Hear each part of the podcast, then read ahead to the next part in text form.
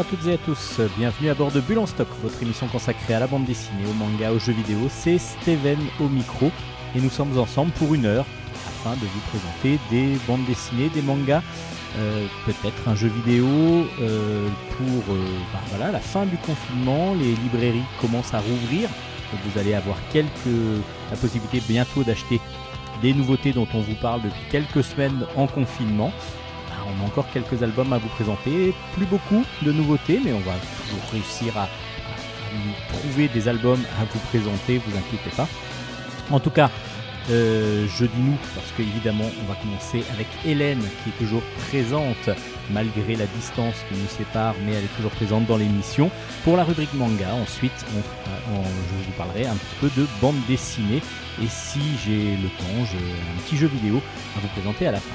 Voilà, donc un programme encore assez chargé. Et puis ben, en attendant les nouveautés, euh, les prochaines, les futures nouveautés, n'hésitez pas à aller vers votre libraire qui vient de rouvrir pour récupérer, pour racheter les albums qu'on vous a présentés pendant le confinement. Allez, bulle en stock, ça commence maintenant avec la rubrique manga. Allez, bonne émission à tous. Ohayo, waga Chronique manga.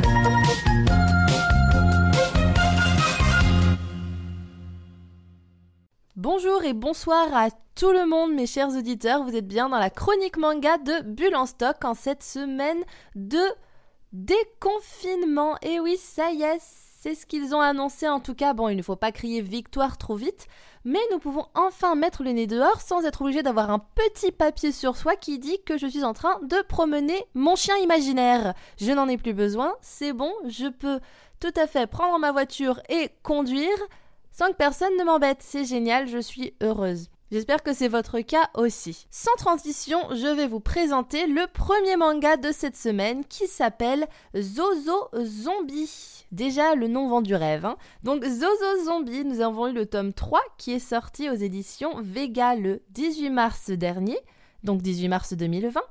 Et il a été écrit par Yasunari Nagatoshi. Donc de quoi nous parle Zozo Zombie? Contrairement à ce que vous pourriez penser, ce n'est pas une histoire de zombies comme les autres. Non, il n'y a pas de. euh, ce n'est pas un Walking Dead-like. On n'est pas dans le même délire que Shibuya's Hell, dont je vous ai parlé la semaine dernière, où des poissons rouges mangeurs d'hommes envahissaient la- le quartier de Shibuya à Tokyo. Rien à voir. Zozo, c'est en fait un, un zombie, mais il est gentil.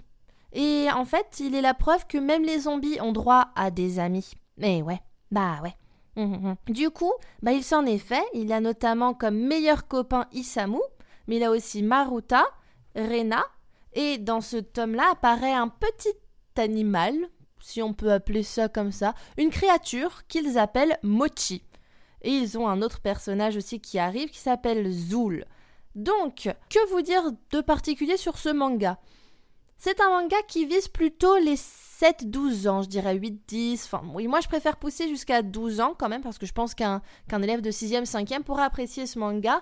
Pas pour un adulte, hein, parce que ça reste quand même très, très, très, euh, si je peux me permettre, pipi caca. hein. franchement, euh, c'est une suite de gags. Les, chapitres n'ont pas vraiment de lien entre eux. C'est plein de petites, euh, de petites histoires, de petites aventures que Zozo et ses amis traversent. Il y a par, par exemple en premier lieu euh, Zozo qui découvre euh, le bonheur de manger un donut. Voilà, il se rend compte que ça va devenir son repas préféré. Ce qui est très drôle, c'est qu'en fait, Zozo peut utiliser tous ses organes de plein de manières différentes. Enfin, plutôt, il a des organes complètement incongrus dans son ventre, du style un intestin chef, qui est un organe secret qui lui permet de fabriquer n'importe quel, euh, n'importe quel aliment juste en l'imaginant. Du coup, une fois qu'il a goûté un donut, il a trouvé ça tellement bon qu'il a utilisé cet organe secret pour en fabriquer plein et pouvoir en manger tout le temps, puisque de toute façon c'est un zombie, donc il peut pas grossir, hein, puisque bah on peut dire que son système digestif fait que il n'emmagasine pas ce qu'il mange. hein. Enfin, c'est pas montré, mais bon, heureusement que c'est pas montré parce que là, ça, commence, ça à devenir très perturbant comme manga.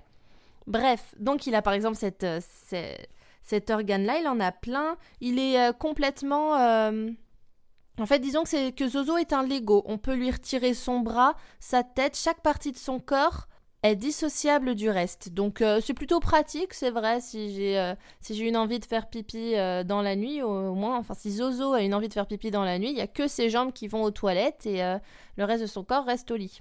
Oui, ça aussi c'est possible qu'il qu'il soit pris de ce genre d'envie alors que c'est un zombie. On est dans l'absurde, on est dans le burlesque, on est dans le comique pour enfants, donc faut pas trop chercher à trouver une explication logique derrière les choses. Il y a notamment euh, un double chapitre, parce que donc je vous ai dit que les chapitres étaient séparés, mais il y en a deux qui sont liés, qui s'appellent euh, World War Zozo, qui est un peu plus palpitant, disons, parce que euh, en fait, Zozo et ses copains vont devoir combattre et arrêter Zoul, qui est un morvonné. Qu'est-ce qu'un morvonné Un morvonné, c'est un zombie qui est né de la morve de Zozo. Oui, ah oui, oui, je vous mens pas. en même temps, je pourrais pas inventer un truc pareil. Hein. Donc, euh, Zozo est enrhumé. Il y a de la morve qui coule de son nez et de cette morve naît un zombie qui lui par contre est méchant et a envie de euh, zombifier la terre entière. Donc du coup, Zozo, Isamu et leurs amis vont essayer de l'arrêter. Oui oui, ça vole très très haut. On il y a quand même esprit shonen qui est là malgré tout derrière ce côté très enfantin.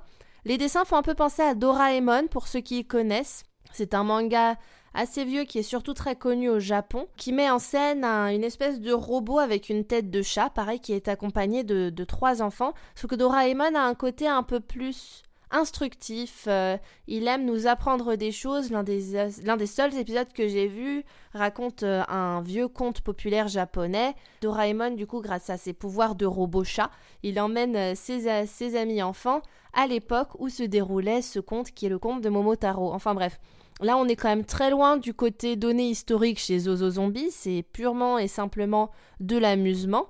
Il n'empêche que si vous voulez euh, faire lire un petit garçon, j'en vise un en particulier, euh, mon petit neveu, c'est littéralement ce genre de manga que je pourrais lui mettre dans les mains pour essayer de lui donner envie de lire parce que c'est très très très difficile de le faire bouquiner quoi que ce soit, même une BD, rien du tout. Donc si vous avez dans votre entourage un enfant qui est très réticent à la lecture, mais que vous pensez qu'il peut y avoir une brèche d'ouvert dans le milieu de la BD ou du manga, je pense que Zozo Zombie peut être un très bon moyen de rentrer dans cette brèche pour lui faire découvrir euh, la lecture, le plaisir de la lecture et le fait qu'il y a du bon à prendre dans un bon livre.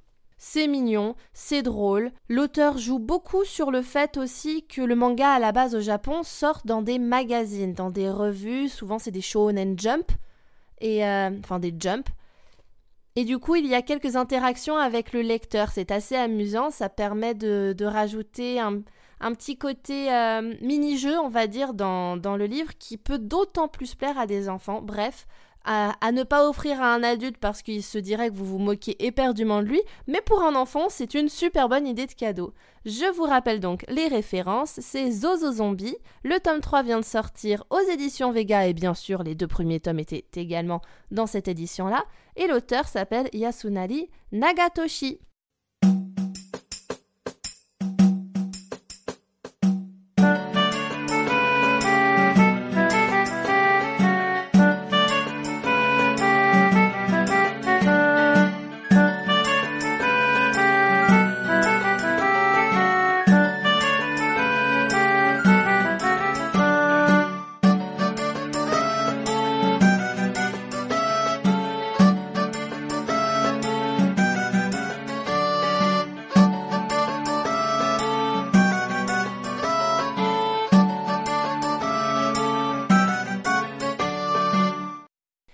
Parti sur le deuxième manga de ma chronique qui s'appelle Arifuleta 2-0 aéro. C'est géant, air qui est dans le vent, d'allégresse en Grèce, on chante qu'il est le plus grand.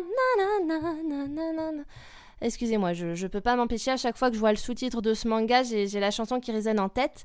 Euh, j'espère juste que j'ai pas fait fuir trop de gens en me poussant la chansonnette. C'est fait, c'est trop tard, j'enchaîne pour ceux qui ont eu l'amabilité de rester. Donc, Arifuleta, le tome 1 qui a pour sous-titre De zéro à héros est sorti aux éditions Delcourt Tonkam dans la collection Shonen. Euh, c'est à la base un light novel, oui, encore une adaptation de light novel, c'est-à-dire de série de romans qui a pour public visé les jeunes adultes et les ados. Euh, le light novel avait été écrit par Ryo Shirakome. Et alors, euh, le dessin est de Loga, qui a été aidé pour le caractère design de Takayaki. Oui, c'est un peu comme takoyaki pour ceux qui savent, c'est-à-dire des boulettes de poulpe. C'est très très bon. C'est une spécialité gastronomique japonaise que je vous conseille si vous ne connaissez pas. C'est succulent. À mon avis, il s'est inspiré de ça pour faire son pseudo, ou alors ses parents avaient beaucoup d'humour. Euh, j'enchaîne. Nous sommes là encore une fois dans un isekai et je remercie mon ami Maxime qui m'a rappelé euh, le nom de la catégorie dans laquelle se rangent ces mangas, donc ou dans ou ces animés. Le isekai, c'est comme ce qui a été, euh, par exemple, l'imprimerie des sorcières ou plus récemment dont je vous ai parlé, Hero's Kill achat en ligne. C'est-à-dire que c'est un manga ou un animé ou un light novel, bref, euh, une histoire dans laquelle les personnages vivent dans notre, euh, dans notre univers et sont téléportés dans une autre dimension qui est en règle générale dans une dimension un peu héroïque fantasy, qui est soit totalement inconnue des personnages, soit dont ils avaient conscience de l'existence mais qu'ils ne pensaient pas qu'elle était réelle, comme par exemple euh, quand ils sont téléportés dans un jeu vidéo à la Sword Art Online, qui est très très connu, c'est le isekai le plus connu. Je suis d'ailleurs désolée de vous faire deux isekai à la suite, puisque donc euh, dans ma chronique de la semaine dernière, je vous ai fait, enfin je vous ai parlé de Hero Skill achat en ligne. Je n'ai pas fait exprès, moi je vous chronique ce que je reçois. Il faut dire que le isekai est quand même très très très en vogue en ce moment. Moi personnellement, j'en suis friande. Est-ce que ça se dit friande? J'en sais rien. J'aime beaucoup lire les isekai ou les regarder. Donc, ce manga nous parle d'un groupe de lycéens qui se retrouvent téléportés dans une autre dimension. Jusqu'ici tout va bien, je vous ai expliqué le concept. Euh, une autre dimension à l'univers, devinez D'Heroic Fantasy Eh bah oui, hein, c'est parce que c'est trop bien l'Heroic Fantasy, c'est génial. En fait, c'est le pape de l'église sacrée du royaume de Tortus, c'est le nom du royaume où ils ont été téléportés, qui a demandé à leur divinité du nom de Eit de faire venir des héros capables de les aider pendant la guerre qui oppose les humains aux sorciers. Donc, d'un point de vue euh, synopsis global d'un isekai, on est quand même moins original que Hero's Kill où le héros, euh, enfin si le héros de Hero's Kill, il avait été aussi invoqué euh, pour, euh, pour, une guerre, sauf que lui, c'était un peu, c'était une erreur. Il n'avait pas fait exprès de l'invoquer. Du coup, il dit Vous pouvez me filer de l'argent et je me barre, je vous laisse tranquille. Et il va faire, sa vie euh, dans le royaume où il a été téléporté. Alors que là, ce n'est pas du tout une erreur. Tous les lycéens ont été volontairement téléportés dans ce, dans ce royaume-là et ils vont rester et ils vont les aider. Là-dessus, c'est moins original que Heroes Kill donc, mais quand on aime les histoires épiques, eh bien avec Ali Foureta, je vais vous le redire à la, à la française Harry Foureta, euh, on est servi niveau histoire épique.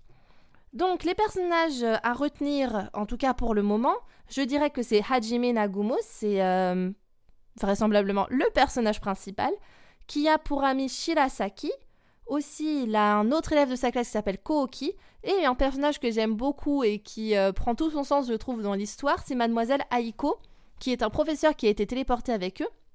Mais Mademoiselle Aiko, ce n'est pas n'importe quel professeur, nanana, c'est un professeur d'éducation civique. Et eh oui, donc euh, c'est génial quand ils se retrouvent autour de la table avec le pape de l'église sacrée qui leur dit oui, mais c'est le Dieu qui a décidé que vous viendriez ici pour venir nous aider. La prof tape du poing sur la table et dire Et la liberté des droits de l'homme, là, hein Où est-ce que c'est tout ça? Moi, j'ai pas décidé d'être là. C'est encore moi qui ai le droit de choisir ce que je fais et où je vais. Donc ça va pas du tout. Vous me renvoyez tout de suite chez moi. Et là, le pape, il leur dit Bah, en fait, je peux pas. Euh, je, je, je peux vous faire venir, mais je peux pas vous renvoyer. Je sais pas comment ça marche. Donc euh, la liberté et les droits de l'homme, tu te les fous je pense, mademoiselle, et tu m'écoutes. Bref, non, je rigole, le pape ne dit pas ça, mais ça fait un petit peu ça. Elle est obligée de se taire et ils sont tous obligés de se taire en fait et juste bah, de, subir. Ils sont là, ils sont bloqués. On est dans un isekai, c'est le principe de base d'un isekai. On y atterrit, on sait pas comment, on en ressort, peut-être jamais. On ne sait pas si c'est possible. Je vous disais donc que Hajime Nagumo est le personnage principal. Euh, il n'a donc comme tout isekai qui se respecte dans un heroic fantasy, ils ont une espèce de carte qui leur permet de voir leurs caractéristiques, leurs stats, leurs compétences, etc. Donc euh, lui, en fait, bah, il s'avère qu'il n'a pas des stats incroyables. Il est même franchement moyen, pour, me, pour ne pas dire médiocre. hein. Euh, vraiment, il a même pas de capacité magique que dalle. euh, par rapport à certains de ses camarades qui ont des stats qui explosent le plafond. Non, non, lui, il casse pas trois pattes à un canard, c'est clair.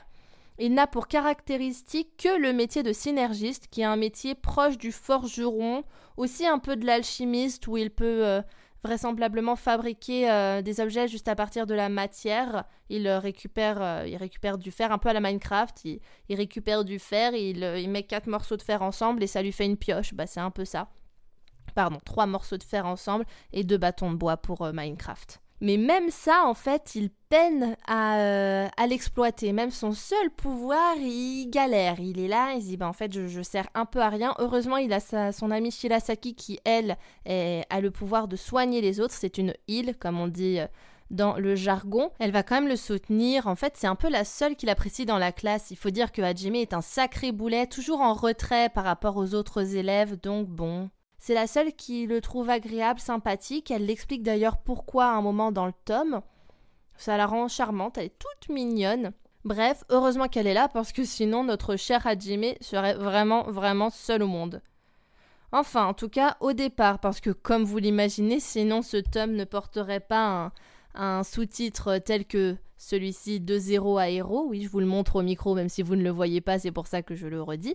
Euh, donc ce tome n'aurait pas ce, euh, ce, ce sous-titre-là si l'histoire s'en tenait juste à ça, forcément. Comme vous pouvez l'imaginer, quelque chose va se passer, je ne vous dirai pas quoi, hein, nous sommes d'accord, et cela va complètement renverser la situation dans laquelle nos chers lycéens étaient à leur arrivée à Tortus. Mais, mais bon, je vous laisserai le découvrir en lisant le manga que je vous conseille vivement. Bon, vous le savez déjà, moi je suis une fan d'isekai, donc euh, les isekai, genre qui est très en vogue en ce moment. Euh, et moi j'adore, je vous l'ai déjà dit tout à l'heure, je vous l'ai déjà dit dans des précédentes chroniques. Je trouve ça vraiment, enfin, tu peux, on peut facilement exploiter beaucoup de choses dans les isekai. Le seul reproche que je leur ferais, c'est que souvent ça tourne, euh, disons que ça se ressemble beaucoup. Heureusement, certains arrivent à sortir leur épingle du jeu. Par exemple, je pense à mon isekai préféré qui s'appelle Log Horizon, que je vous conseille absolument soit de le regarder en animé, soit de le lire en light novel. Je ne crois pas que le manga existe. Euh, il y a dans Hero Skills ce qui fait qu'il sort son épingle du jeu, c'est que c'est centré sur la bouffe, donc c'est génial parce que bon, t'as la dalle quand t'as fini de, de lire le tome, mais c'est mais c'est génial. Le, le manga est est absolument agréable à lire, très drôle, et on n'est pas dans l'histoire épique, etc., ce qui peut changer, ce qui peut être plus reposant. En l'occurrence, dans Ali Fureta, Harry Fureta, faut que je le prononce à la française, sinon vous allez croire que c'est des L, non, c'est A-R-I-F-U-R-E-T-A. Mais bon, excusez-moi, le... je le dis à la japonaise, en plus je trouve ça marrant à prononcer, donc du coup c'est plus fort que moi. Le personnage principal dans Harry Fureta ne ressemble pas aux autres héros de manga en général. En fait, il va vraiment beaucoup évoluer dans son comportement au fil des pages, même de ce premier tome. Et je pense que c'est ça qui va faire la force de ce manga, ce qui fait qu'il va se détacher des autres isekai euh, où euh, souvent le héros principal, euh, bah, comme dans Sword Art Online, on l'adore, il est génial, il est fort, il est héroïque. Là, on n'est pas là-dedans. Et c'est ça, à mon avis, qui va permettre à Adifuleta de pouvoir un peu sortir du lot dans ce dans cet univers surchargé, surpeuplé d'œuvres. En tout cas, je lui souhaite parce que s'il part dans les stéréotypes des isekai, malheureusement, il n'aura plus grand intérêt à être lu. Mais pour le moment, ce n'est pas du tout le cas. Il est vraiment intéressant.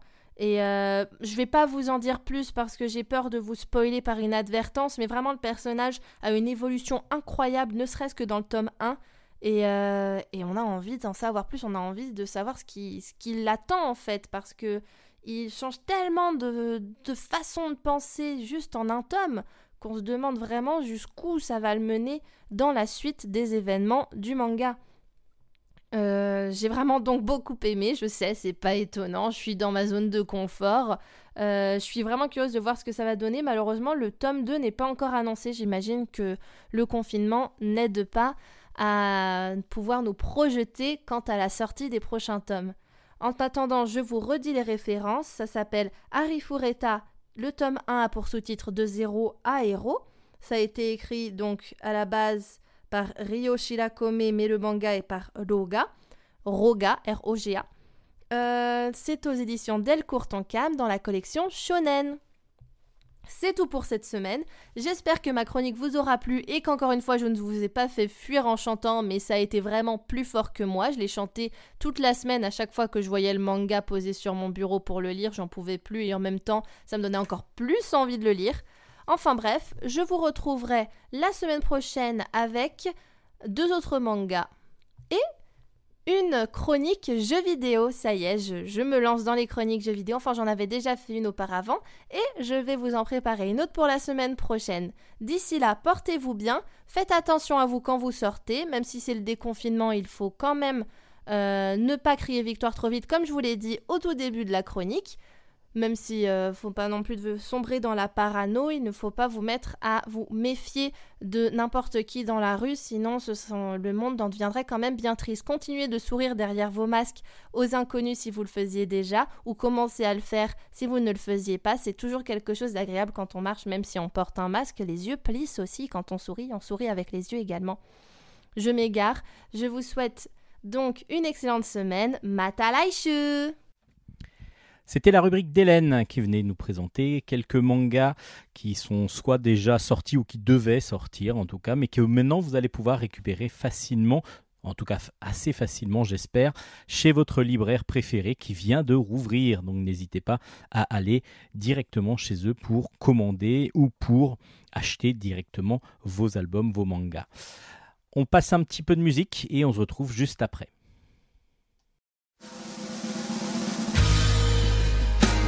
I'm so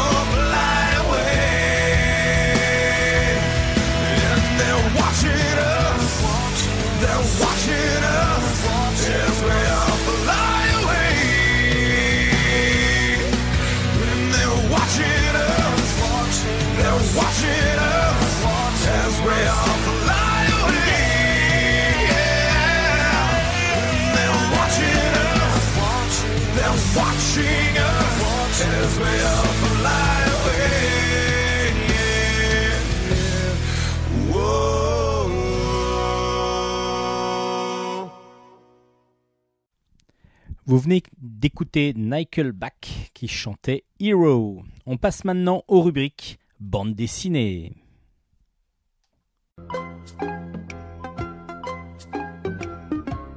Chronique bande dessinée. Et on commence ces chroniques BD avec West Legends. Le tome 2 est paru, ça s'appelle Billy the Kid, The Lincoln County War.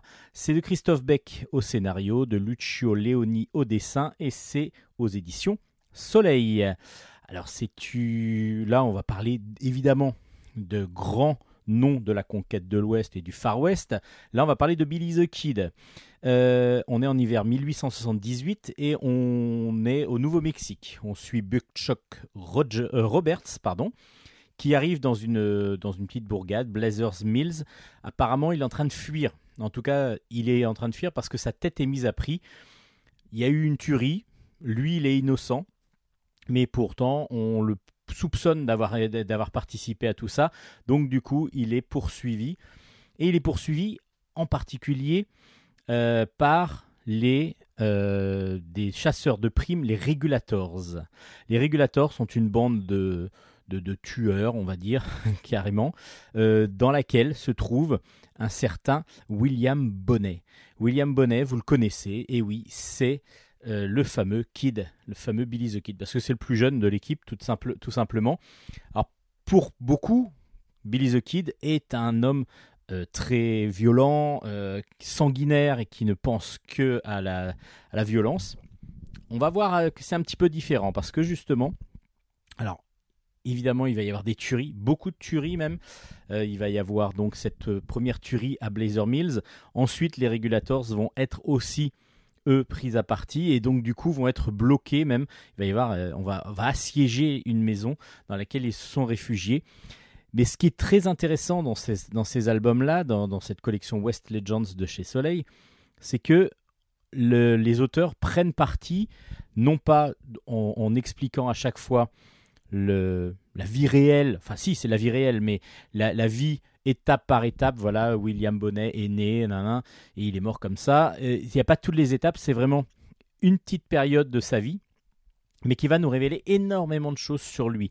Parce que là, on a beaucoup la psychologie du personnage.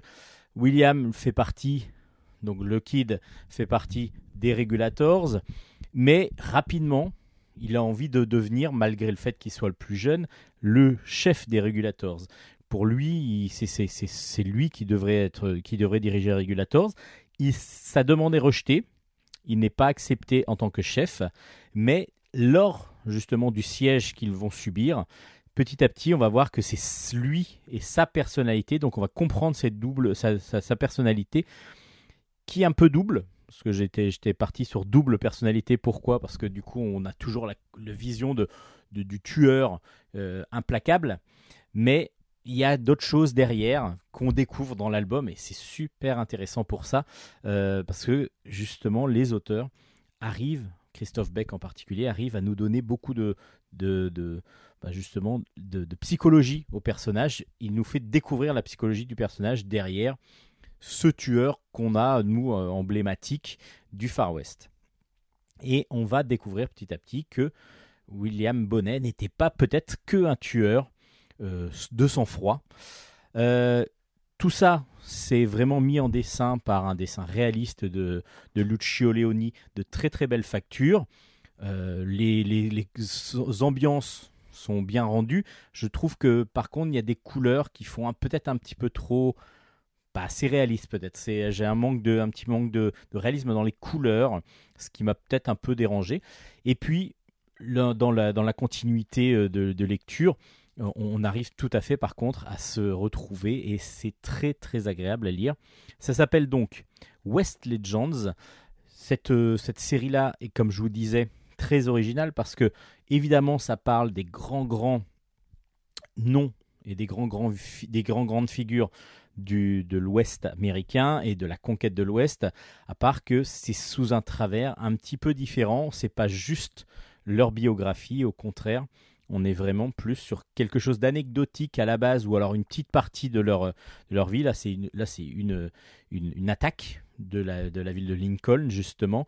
la guerre même, c'est appelé comme ça, et dont, donc cette attaque va révéler tout la les, les, possibilités qu'a euh, William Bonnet, donc le kid, de, de, de, de devenir un, un, meneur, un grand chef, et nous on va le découvrir comme ça avec toute sa psychologie et toute sa personnalité. Ça s'appelle West Legends, Billy the Kid, The Lincoln County War, et c'est aux éditions Soleil. On poursuit ses chroniques BD d'Ambulance Stock avec Pepe Carvalho. Euh, le tome 2 est sorti, ça s'appelle La Solitude, ou va sortir. En tout cas, je ne sais pas s'il n'a pas été retardé un petit peu. Euh, le tome 2 s'appelle La Solitude du Manager. C'est de Hernan Migoya au scénario et Bartholomé Segui Nicolou au, dessin. C'est aux éditions d'Argo. Alors Pepe Carvalho, vous avais, enfin vous connaissez peut-être, c'est un, c'est tiré de romans, de romans donc ce sont des polars. C'est un, un, privé catalan après, pendant le juste à la fin du franquisme, euh, donc fin des années 60, euh, qui va donc enquêter dans ce milieu du, ben, de, l'Espagne qui est touché grandement dans, sa chair et dans son sang par, euh, Franco et euh, qui est donc en train de se ressaisir et essayer de renaître un petit peu. Dans cette enquête, on va suivre Antonio, enfin on va plutôt il y a, on a retrouvé Antonio Joma qui est retrouvé donc mort au bord d'une route. Son corps n'a plus de slip, voilà, il est nu, enfin que on ne lui enlevait que le slip, mais il a une petite culotte dans la poche de son pantalon. Alors Antonio Joma est un grand coureur de jupons, c'était euh, connu parce que c'était justement un, VRP, c'était euh, un, quelqu'un qui allait de ville en ville et donc qui avait un petit peu des maîtresses dans chaque port. Mais est-ce que vraiment c'est ce qui s'est passé? Donc la police, pour, euh, pour elle, c'est évident, mais Marco Núñez, un ami de, de Joma, justement, sollicite Pepe Carvalho pour enquêter, pour euh, faire la lumière sur cette affaire. Parce que pour lui et surtout pour sa femme, Concha, c'est la, veuve, elle veut tout savoir et elle pense que ce n'est pas obligatoirement juste que c'est juste une mise en scène et ce n'est pas obligatoirement ce qui s'est passé. Donc Pepe Carvalho va commencer à, à, enquêter avec ses méthodes, ses méthodes un petit peu ben, brut, euh, il va donc euh, dans, dans, le milieu. Alors, il faut savoir que Antonio Joma, il le connaissait. Et du coup, on va de temps en temps avoir des flashbacks qui vont nous remémorer un petit peu qui il était et comment ils se sont rencontrés et ainsi de suite. Mais Pépé va toujours, va, va continuer donc à, suivre ses enquêtes, son, son, instinct, grâce à Caro, une prostituée, et euh, Biscooter, qui est, un, qui est un repenti et qui aide Pépé Carvalho dans son enquête, sans oublier euh, évidemment le Bromure, qui est lui un, un, cireur de chaussures, mais qui est surtout l'indique, l'indique de Pépé Carvalho. Et Pépé va commencer par aller essayer de voir Dieter Romberg. Dieter Romberg, c'est le chef de euh, Antonio Roma, qui est normalement, euh, bah, qui, aurait dû savoir pourquoi, où est-ce qu'il devait être, etc., dans, les derniers jours avant sa mort, dans le jour avant sa mort, à part que ce Dieter Romberg est introuvable. Pour tout le monde, chacun a une explication pour le fait qu'il ne soit pas joignable. Mais voilà, ça, donc du coup, l'enquête s'épaissit. Il y a plus encore de, rebondissements que, dès le début, dès que Pepe Carvalho va commencer à mettre son nez dans cette, euh, enquête. Alors, c'est euh, vraiment très bien fait. Alors, c'est très, c'est très roman pourquoi je dis ça Parce que c'est très écrit, il y a beaucoup, de, beaucoup de réflexions, il y a beaucoup de, petites punchlines, beaucoup, de, beaucoup de, de, réflexions faites euh, à l'écrit. Donc, par moments, il y a beaucoup à lire. Il y a beaucoup de, choses non dites qui sont expliquées, enfin, ou qui sont écrites en tout cas. Euh, voilà, on sent vraiment la patte du romancier derrière. Et on sent surtout l'adaptation d'un roman. Et là, des fois, ça ça peut paraître un petit peu lourd à certains moments, euh, parce que du coup, il y a certains passages qui ne sont que dialogués, et, mais sans, sans, sans intérêt en fin de compte pour l'enquête. Alors quand on suit l'enquête, des fois on est un peu frustré en se disant mais pourquoi ça avance pas plus vite? Et en même temps, les dialogues sont très très drôles, très fins. Euh, il y a beaucoup beaucoup de réflexion dedans et c'est en même temps très agréable. Donc il y a un côté ambivalent comme ça des fois dans la lecture.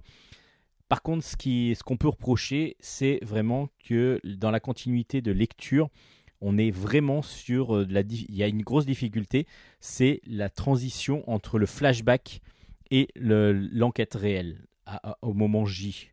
Enfin, au moment J, au moment M, on va dire plutôt. En effet, la transition, euh, on ne la voit pas. C'est très difficile à, se, rendre compte. Il aurait peut-être fallu trouver un système de couleurs, par exemple, pour, pour faire la transition, pour, pour changer entre le flashback et le, et le, et le, moment réel et l'enquête. Et du coup, on se retrouve des fois à se demander, mais on est où là? Parce qu'on suit les deux personnages, Pepe Carvalho et Antonio Roma, à un certain moment. Donc là, c'est flashback, évidemment, vu que Roma est mort. Mais juste après, on retrouve Pepe Carvalho, qui n'a pas beaucoup changé en fin de compte et on le retrouve euh, dans l'enquête. Mais il n'y a rien qui nous a expliqué que c'était vraiment le passage entre les, euh, enfin qui, nous a expliqué le passage entre les deux. Donc du coup, il y a une petite difficulté de lecture, je trouve, dans la mise en scène scénaristique qui m'a dérangé et du coup qui m'a un petit peu plombé la, lecture. Alors le personnage, lui, il est assez truculent, il adore manger, il adore la, bonne chair, justement, ben, son ami Caro prostituée, c'est un petit peu le réconfort du, du, comment dire, du guerrier après, après la bataille. Et il est franco en même temps, mais il arrive toujours à ses fins. Donc euh, je vous dis pas tout ce qui se passe évidemment, mais moi j'ai été un petit peu déçu pour la lecture, c'est-à-dire que j'ai eu plus j'ai eu plus de mal que dans le premier tome. Le premier tome était lisible très facilement parce que justement il n'y a pas ce côté flashback. Là le côté flashback euh, nous plombe un petit peu parce qu'on se demande, on est tout le temps en train de se demander mais à quelle époque on est, qu'est-ce que qu'est-ce qui se passe? Et d'où d'où ça sort certaines certaines certaines choses. Donc du, plus, du moins, il y a un petit peu des deux dans Pepe Carvalho, le tome 2, La solitude du manager aux éditions d'Argo.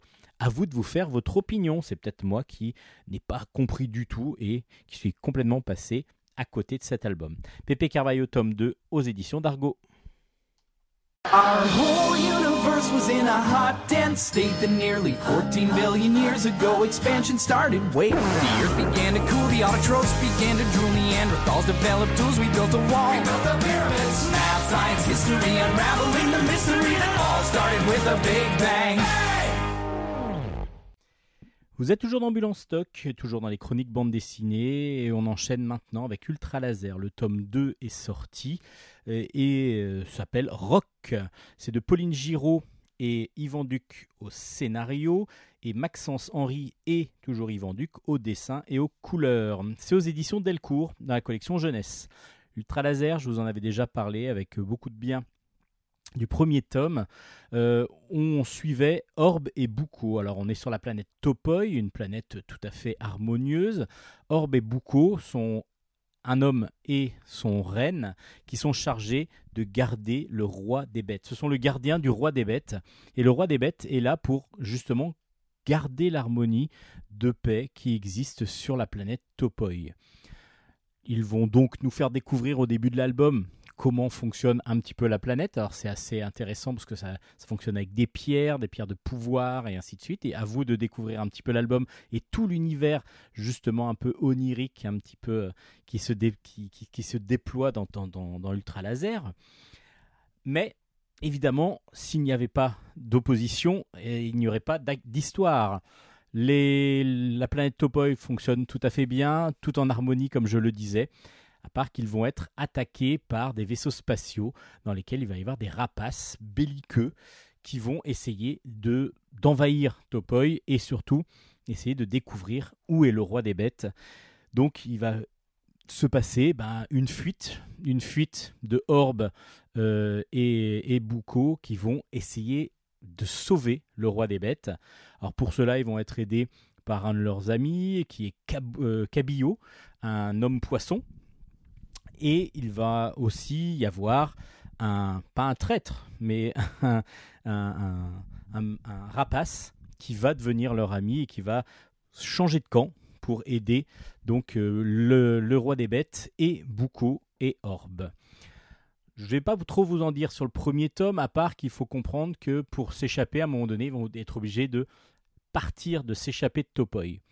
Là, dans le deuxième tome, là on arrive dans le deuxième tome, donc c'est pour ça que si vous ne voulez pas trop en savoir, arrêtez-vous là et commencez à lire les deux tomes d'Ultra Laser, parce que ça est vraiment une continuité qui est vraiment très très agréable à lire. Dans le deuxième tome, ils arrivent sur une nouvelle planète qui s'appelle Rock, où là, c'est à part, euh, c'est complètement différent de Topoi. Topoi, c'était des grandes, des grandes, de la verdure, beaucoup de bois, beaucoup d'eau. Là, on est sur une planète aride, beaucoup de pierres, beaucoup de, sable et ainsi de suite. Mais par contre, évidemment, bah aussi des pierres de trésors, beaucoup de pierres précieuses. Ils vont devoir euh, s'adapter un petit peu à, cette, nouvelle, planète, mais ils vont euh, aussi comprendre que le roi des bêtes, bah, ce n'est pas le seul roi des bêtes, c'est pas le seul de Topoi.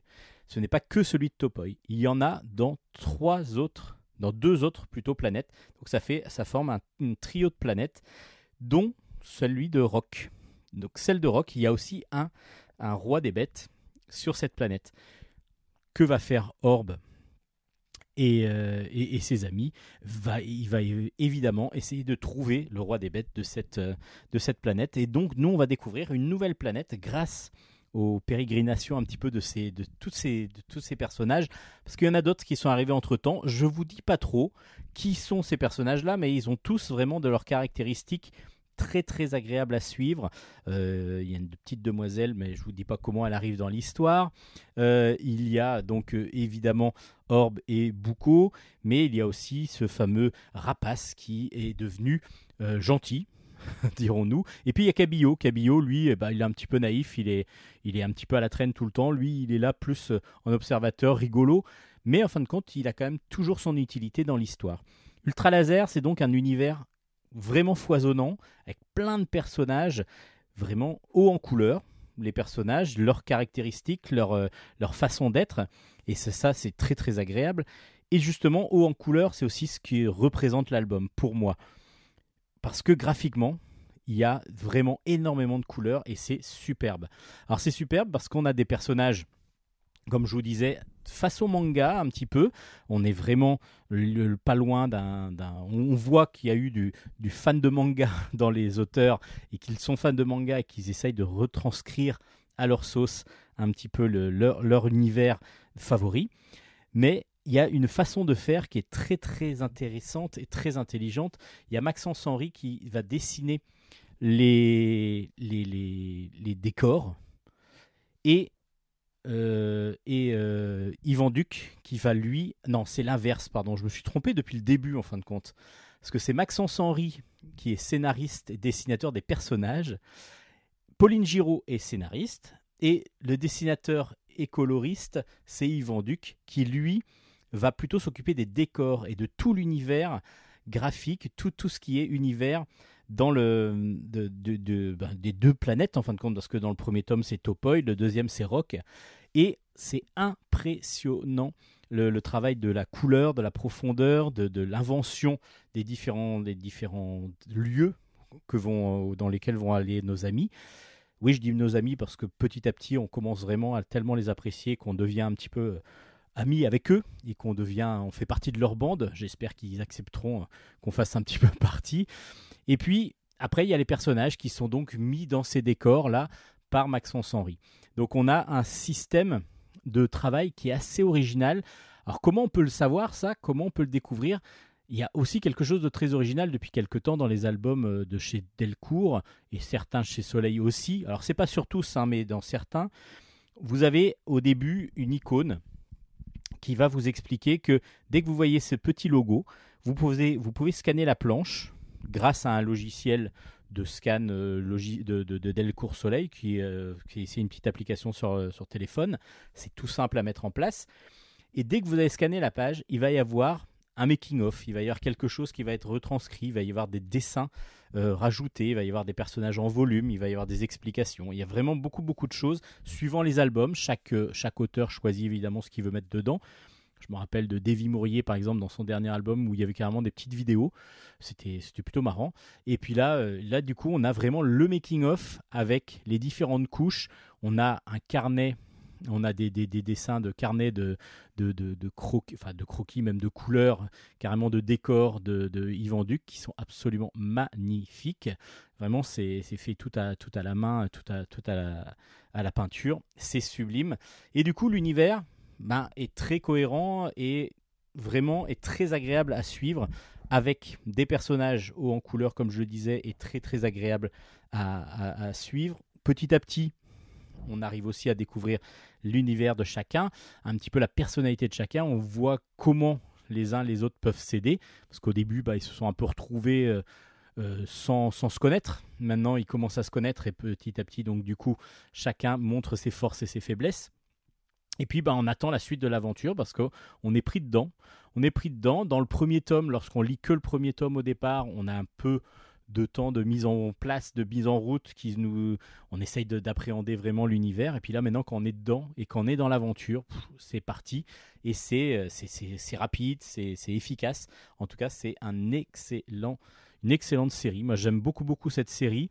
Je pense que c'est vraiment, en plus, une série qui peut vraiment beaucoup plaire aux jeunes qui aiment, par exemple, les animés. Parce que je trouve que le rythme donné à ce récit est vraiment très, très bon. Et ça donne vraiment une, envie de lire à la suite et puis ça donne vraiment de l'animation du coup même dans la lecture. Ça s'appelle Ultra Laser, le tome 2 est sorti, s'appelle Rock et je vous le conseille grandement. Alors lisez le premier tome, hein. Si vous lisez que le deuxième, ça ne fonctionnera absolument pas parce que vous n'allez pas comprendre.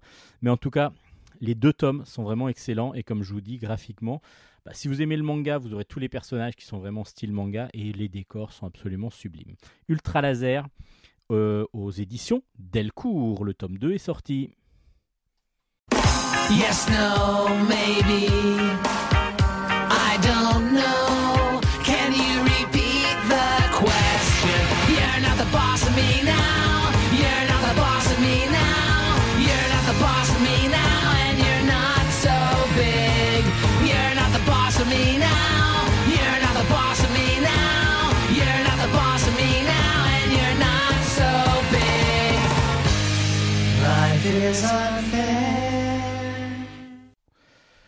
On enchaîne avec une BD qui aussi est matinée de manga. On ressent l'influence évidemment proche du manga, mais aussi de l'animé, parce qu'il y a beaucoup beaucoup d'action et surtout beaucoup d'animation dans cette BD.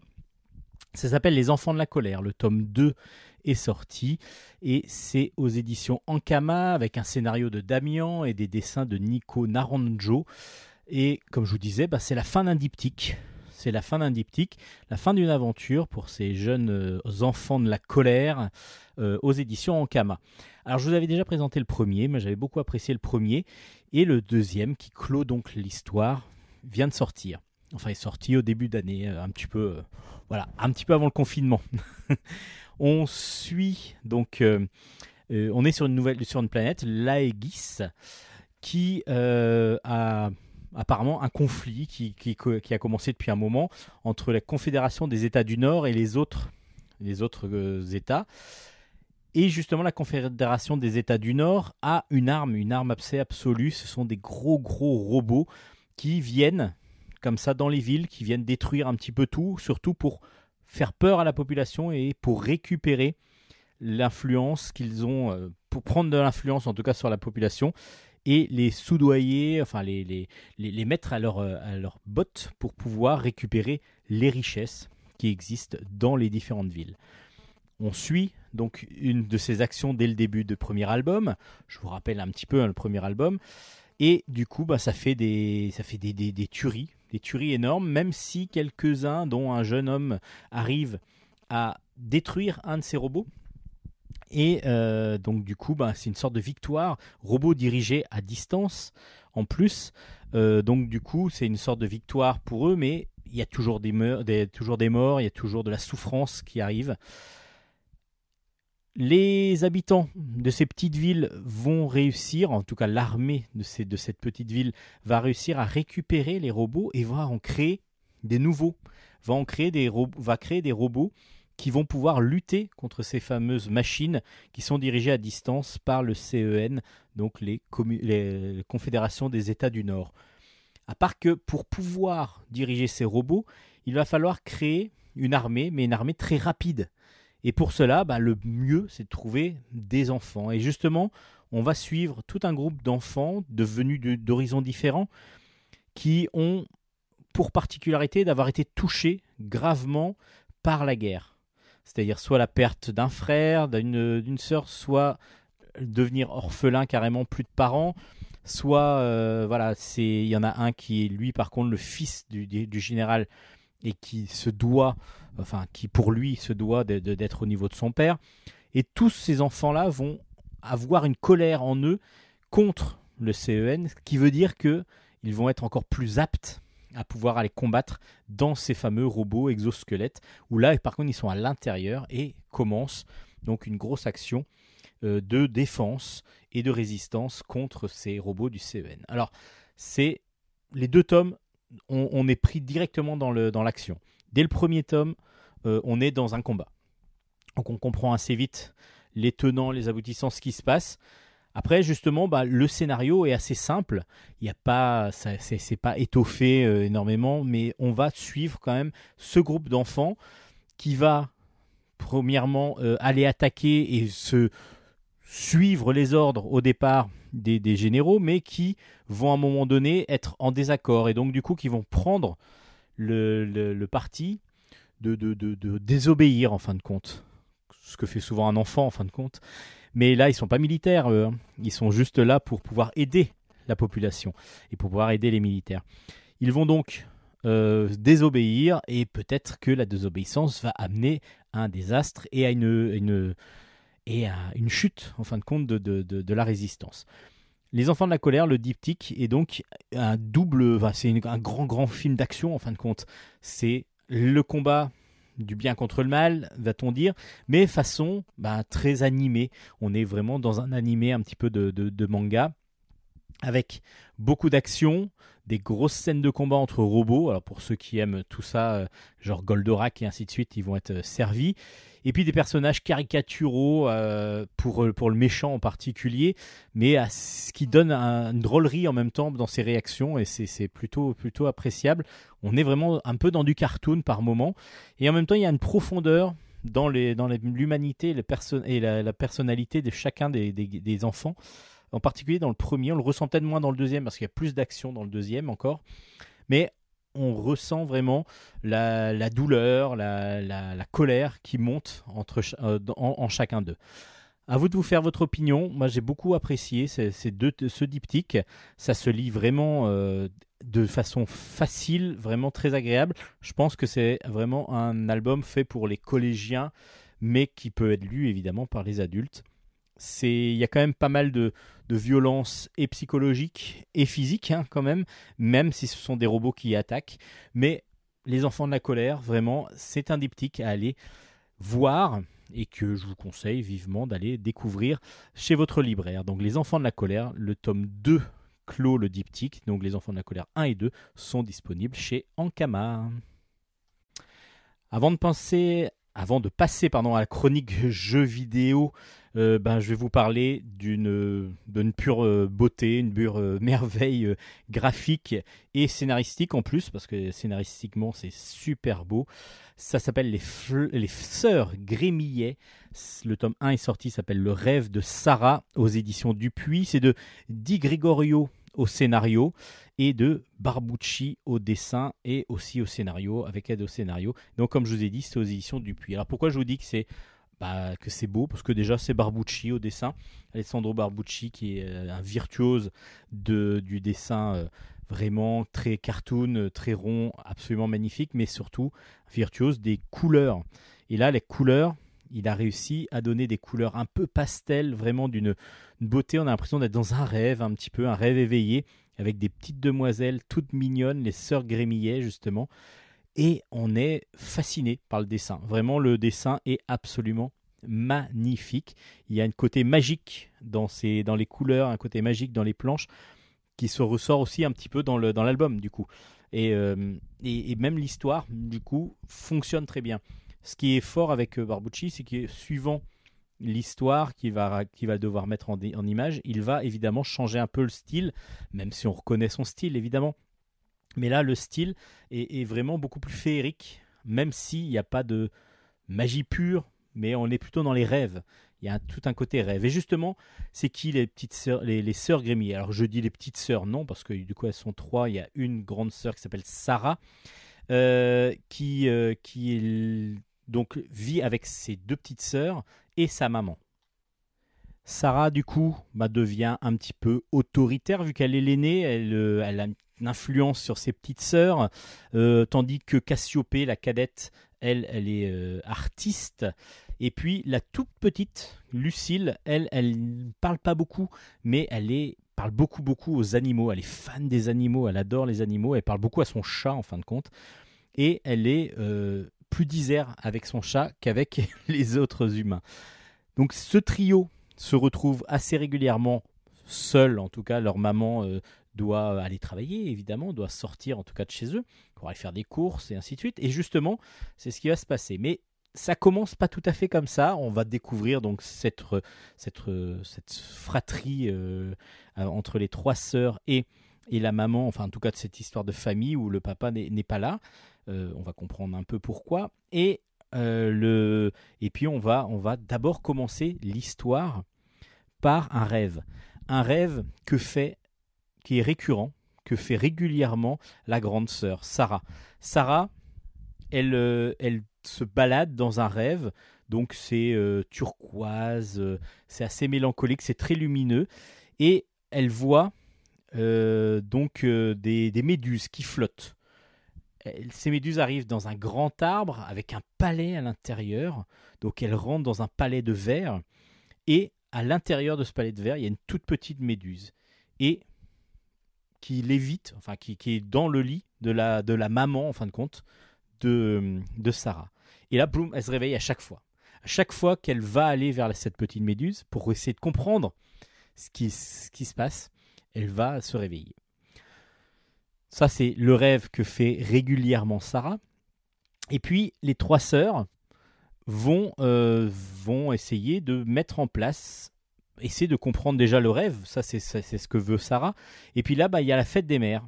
La fête des mères qui arrive, et puis bah, leur maman, c'est tout pour elles.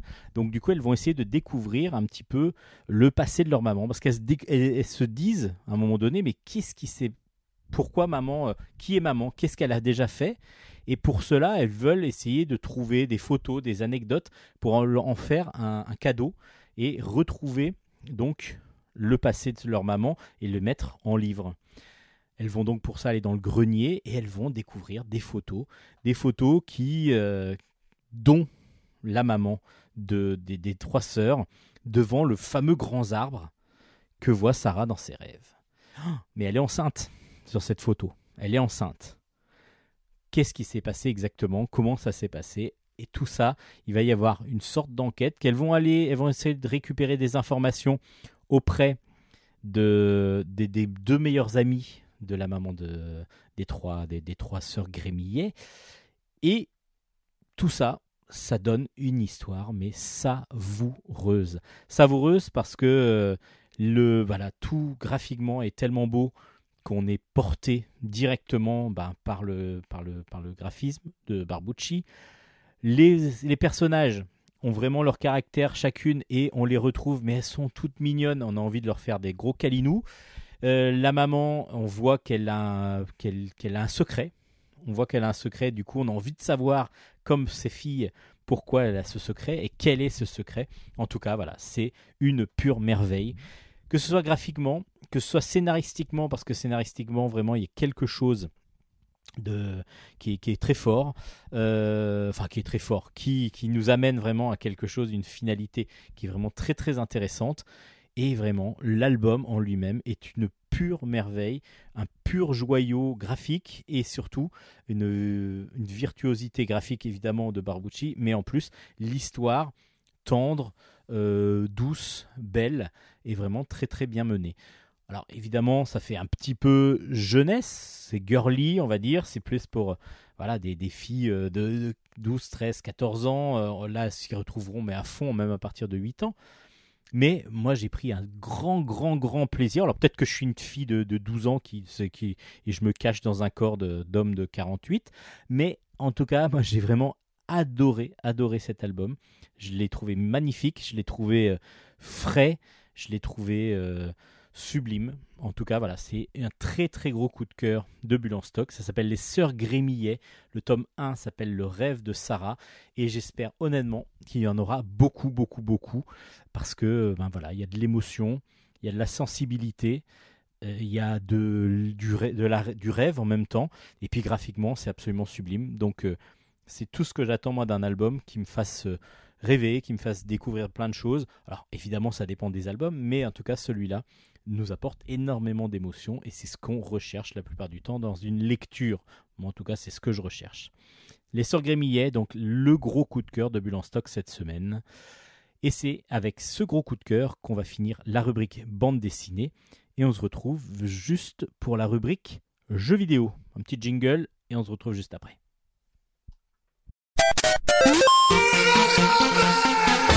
Chronique jeux vidéo.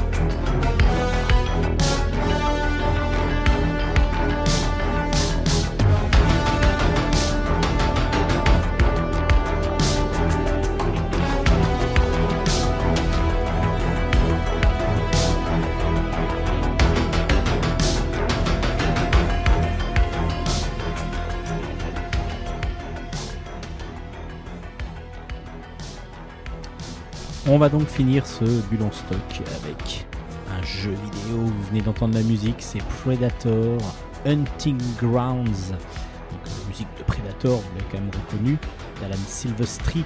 Euh, donc c'est un jeu exclusivement sur PS4, enfin, pas tout à fait exclusivement parce qu'il existe sur PC aussi. Euh, donc PC, PS4, euh, en tout cas sur console next génération, c'est donc exclusivement sur PS4. C'est un jeu donc de euh, et c'est édité par euh, Sony. C'est un Peggy dou- euh, 18 pardon et c'est un FPS. Alors c'est un FPS multijoueur asymétrique. Alors qu'est-ce qu'un un, un multijoueur asymétrique? Alors FPS déjà c'est un first person shooter, c'est-à-dire que on est une personne avec une arme et on se voit, on voit juste nos mains. hein. Je rappelle un petit peu à ceux qui sont novices en jeu vidéo. Et puis multijoueur, donc à plusieurs joueurs en même temps. Donc c'est un jeu en ligne. Et par contre asymétrique, pourquoi? Parce que ben on est dans l'univers du Predator. Dans l'univers du Predator, Predator, un film de John McTiernan avec euh, Arn- Arnold Schwarzenegger, on a un, commando de, militaires qui arrive sur une planète et qui vont se faire attaquer par euh, un être qui est invisible, qui est très très fort physiquement, beaucoup plus grand qu'eux, et, qui est un tueur, un vrai tueur, et qui petit à petit va détruire, va tuer les uns après les autres les commandos, les, gens du commando. Et ça, c'est le film de John, McTiernan qui a donné tout cet univers des Predators qui sont absolument géniaux. Euh, donc il y a eu plein de films, euh, peut-être trop, parce qu'il y a certains qui sont beaucoup moins bons que d'autres. Mais en tout cas, le premier est un, un pur chef-d'œuvre. Et là, on reprend un petit peu l'ambiance du premier. Donc pour ceux qui sont fans du film de, de, John McTiernan, euh, vous allez retrouver toute cette ambiance-là. Asymétrique, pourquoi? Parce que ben, comme il y a un Predator et des commandos, ben, on va justement être à 5. 5, 4 qui vont jouer un- un membre du commando. Ce membre du commando a une mission, c'est-à-dire enfin plusieurs petites missions sur une carte. Ils vont devoir aller euh, d'abord euh, arriver sur une base euh, militaire, base militaire armée, et donc il va falloir tuer les, les gardes qui sont là pour pouvoir faire différentes missions comme récupérer des codes, récupérer, mettre une bombe et ainsi de suite. Ça, ce sont les missions qu'ont à faire les commandos. Donc tous les autres militaires qui sont, euh, qui sont dans les bases, eux, sont dirigés par l'ordinateur, l'IA. Et puis un cinquième personne, une cinquième personne va jouer lui le Predator, qui n'a que pour seul but de tuer tous les membres du commando. Donc en utilisant toutes ses armes, c'est-à-dire d'abord le, la, le, repère, euh, lui peut repérer ses proies euh, grâce à une vision, comment dire, thermique. On a aussi une rapidité qui est accrue par rapport aux militaires et on a surtout une force assez surhumaine et puis euh, la possibilité de se camoufler, voire même de devenir transparent et de devenir donc euh, quasiment invisible. Alors, dans ce jeu, du coup, ben, on va lancer une partie et on va être un des personnages. Donc, soit un des quatre commandos, soit le Predator. Et là, bah, évidemment, on a deux systèmes de jeu complètement différents. Alors, pour l'instant, pour l'instant, je dis bien pour l'instant, j'espère qu'il y aura des mises à jour. Pour l'instant, il n'y a que trois maps, trois, trois, trois univers. Enfin, c'est toujours la jungle, hein, ça se passe toujours dans la jungle. Donc c'est un petit peu frustrant parce qu'on espérait peut-être en avoir un davantage. Mais par contre, bon, on a pas mal de choses à faire quand même à chaque fois que l'on soit soit Predator, soit Commando. On est dans un FPS assez classique, mais avec pas mal de, de- de- d'actions évidemment. Donc ce qui est intéressant, c'est qu'on ne va pas jouer de la même façon si on est euh, Commando ou Predator. Donc euh, c'est bien d'alterner, de pouvoir alterner. Euh, le, le, le jeu est complètement différent, que l'on soit l'un ou l'autre des personnages. Alors, pour ce qui est du Commando, ce sont des choses assez simples lorsqu'on est habitué au FPS, c'est-à-dire essayer de se cacher, de- d'essayer de, de- de tuer le maximum de personnes et puis essayer d'arriver aux missions tout en soignant les autres. Alors c'est du FPS assez classique. Par contre pour le Predator, on va jouer un peu différemment parce qu'il va falloir se cacher et se révéler au dernier moment pour pouvoir se faire tuer, euh, pour ne pas tuer quelqu'un, mais ne pas se faire repérer ni se faire tuer. Et c'est là que peut-être le bas blesse un petit peu, c'est que le, le Predator dans le film est très très puissant, très fort, et il est quasiment invincible pour, lui, pour les humains qui sont, euh, ben, qui sont euh, eux les proies pour l'instant. Dans le film. Je vous raconte pas la fin du film, si vous l'avez pas vu, regardez-le, c'est un pur chef-d'œuvre. Par contre, le, dans le jeu, on n'a pas cette euh, différence, c'est-à-dire que le Predator est tout seul, donc quand il se retrouve contre quatre, euh, contre les quatre humains, les quatre commandos, bah il devient pas faible, mais il devient euh, pas très fort non plus. C'est-à-dire que normalement il a une grosse grosse résistance qui est diminuée dans le jeu. Et donc du coup la différence entre un commando et le Predator est pas si flagrante que ça, alors qu'elle l'est dans le film. Et du coup c'est un peu frustrant parce que lorsque vous jouez le, Predator, alors c'est génial de jouer le Predator, c'est kiffant, hein, c'est absolument, euh, c'est vraiment absolument kiffant quand on aime cet univers-là, comme c'est mon cas, j'adore ce film-là. Et il est évident que euh, on a envie d'être vraiment le Predator comme il l'est dans le film. Et là, on a un manque de puissance peut-être et un manque de résistance surtout qui est flagrante. Et du coup, la différence entre les commandos et le Predator n'est pas assez euh, exacerbée, et pas assez grande pour pouvoir ressentir les mêmes sensations que dans le film. Donc c'est peut-être un petit peu par là que le jeu va, être un petit peu frustrant. Peut-être aussi par le manque de map pour l'instant. Peut-être le manque aussi d'un mode solo. Moi j'adore les modes solo pour pouvoir, même si c'est simple, même si, mais au moins il n'y a qu'un système de jeu en fin de compte. Le système de jeu c'est 4 contre 1 avec des missions pour les 4 et le tuer le, le Predator et le, le, le Predator qui doit tuer les autres. Mais à part ce mode de jeu là, il n'y en a pas d'autre. C'est aussi peut-être un manque de. Voilà, on aurait préféré que, ce- que ce soft soit beaucoup plus poussé, beaucoup plus de choses. Graphiquement, peut-être un peu plus beau aussi. Euh, voilà, on est dans un côté super jouissif, parce que jouer du Predator c'est génial, et dans un côté un petit peu euh, bof bof, ah c'est dommage, ah c'est dommage, voilà, on se dit les deux.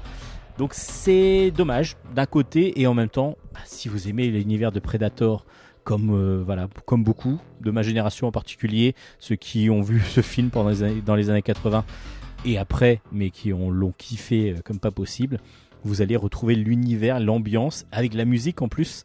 Ils ont eu le droit d'utiliser la musique, donc on est vraiment dans l'ambiance du premier film, donc le, le vrai, vrai grand film. Donc on est absolument dans l'univers et dans l'ambiance, et ça c'est jouissif. Donc du bon, du mauvais, à vous de vous faire votre opinion. Allez jouer donc à ce Predator euh, Hunting Grounds. Donc c'est sur PC et PS4. Et donc du coup, vous allez retrouver votre ambiance du film Predator. C'est un Peggy 18, je vous le rappelle. Allez, on finit comme ça. Le bulle en stock.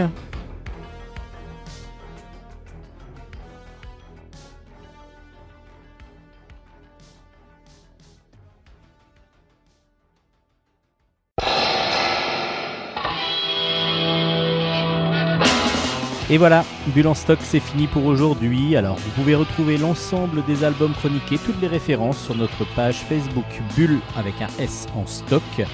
Et vous pouvez évidemment aussi aller podcaster l'émission et toutes les anciennes émissions. Vous allez pour cela sur tous les sites de podcast euh, disponibles. On est référencé grâce à Nicolas, Nicolas de Radio Lézard, de Radio Lézard, qu'est-ce que je dis? Radio Grand Paris. Radio Lézard, c'est fini. Radio Grand Paris, c'est tout nouveau. Enfin, c'est tout nouveau, ça fait un an maintenant que ça existe. Et c'est absolument génial. Euh, vous pouvez même créer votre émission de radio si ça vous intéresse. En tout cas, Radio Lézard, euh, Radio Grand Paris nous propose plein d'émissions différentes. Donc n'hésitez pas à aller voir le site. Merci à Nicolas de nous accueillir toutes les semaines sur Radio Grand Paris. Merci à Hélène d'avoir euh, participé encore cette fois-ci avec brio à cette émission. Et on se retrouve la semaine prochaine pour de nouvelles aventures de BD, de manga et de jeux vidéo. Allez, ciao ciao ciao, bonne semaine à tous, ciao ciao ciao.